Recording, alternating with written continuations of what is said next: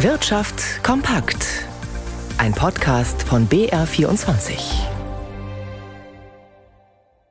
Im Studio Dirk Filzmeier. Die sogenannten Wirtschaftsweisen warnen die Europäische Union ausdrücklich vor einem Subventionswettlauf mit den USA.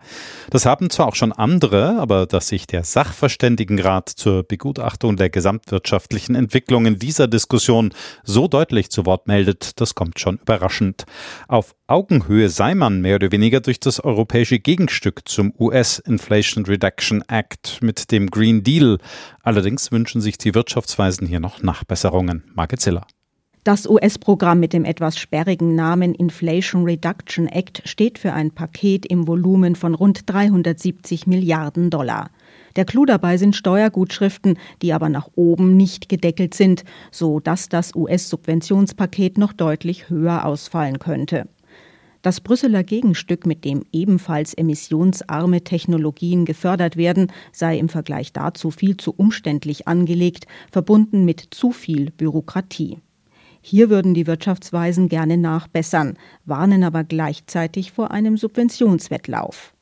Ähnlich wie viele Wirtschaftsverbände sieht auch der Sachverständigenrat die Gefahr, dass sich die transatlantische Schere bei den Energiepreisen immer weiter öffnet. Einzelne Industriezweige könnten dann wegen der niedrigeren Energiekosten in die USA abwandern. Deshalb müssten Stromangebot und Energieinfrastruktur ausgebaut werden. Die EU solle außerdem die Verhandlungen für ein neues transatlantisches Freihandelsabkommen vorantreiben.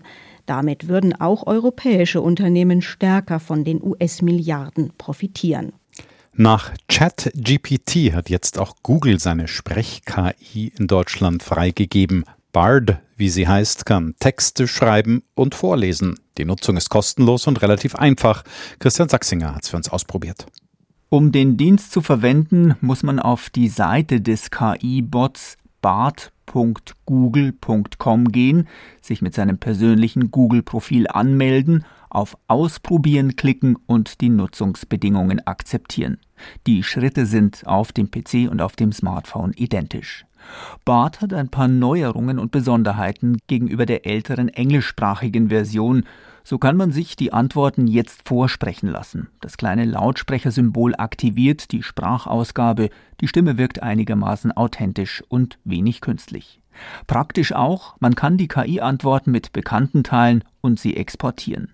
Allerdings ist das, was Bart liefert, nicht immer wirklich hilfreich. Schwach fällt zum Beispiel eine Erklärung des Zusammenhangs zwischen Inflation und Zinsen aus, und richtig schlimm wird es, wenn man sich Nachrichten anzeigen lassen möchte, da meldet die Google KI als aktuelle Top-Meldungen reihenweise schlichte Fake News. Sie behauptet etwa, dass die Ukraine momentan schwere Verluste im Osten des Landes erlebe oder dass die Corona-Pandemie noch nicht vorbei sei und die Bundesregierung angekündigt habe, die Maskenpflicht wieder einzuführen. Es gibt also noch einiges nachzubessern bei BART. Das Level des Rivalen ChatGPT hat man zum Start jedenfalls noch nicht erreicht. Mehr zum Thema finden Sie in einem ausführlichen Artikel bei BR24 im Web und in der App in der Rubrik Netzwelt. In Deutschland ist im ersten Halbjahr etwas weniger Ökostrom erzeugt worden als im Vorjahr. Wie das Umweltbundesamt mitteilte, lag die Produktion etwa ein Prozent unter dem Vorjahr, obwohl zahlreiche neue Photovoltaikanlagen und auch Windräder ans Netz gegangen sind. Als Ursache gibt das Amt schlechtere Witterungsbedingungen für die Stromproduktion an. Etwas widersprüchlich dazu stieg allerdings der Anteil der erneuerbaren Energien beim Stromverbrauch von 49 auf 52 Prozent. Die Erklärung ist dafür ganz einfach. Es wurde deutlich weniger Strom verbraucht. In den USA hat die Saison der Quartalsberichte begonnen. Den Anfang haben traditionell mehrere Großbanken gemacht. Stefan Liener in unserem Börsenstudio. Wie haben denn die Anleger auf die Zahlen reagiert? Ja, da gab es die eine oder andere positive Überraschung. JP Morgan zum Beispiel, das ist ja die größte US-Bank, hat im zweiten Quartal einen Gewinnsprung gemacht. Der Überschuss schnellte um zwei Drittel, also 67 Prozent nach oben auf 14,5 Milliarden Dollar. Denn auch das Geschäft mit Anleihen, Aktien und Rohstoffen lief besser als von Experten erwartet. Dazu kommen die Effekte aus der Zinswende, die vielen Banken ja höhere Erträge bescheren. Insgesamt die Stimmung an der Wall Street freundlich. Dort ist ja noch früher Handel. 0,3 Prozent liegt der Dow Jones im Plus. Hierzulande dagegen der DAX leicht im Minus bei 16.108 Punkten. Allerdings hatte der deutsche Aktienmarkt ja seit Anfang der Woche deutlich zugelegt.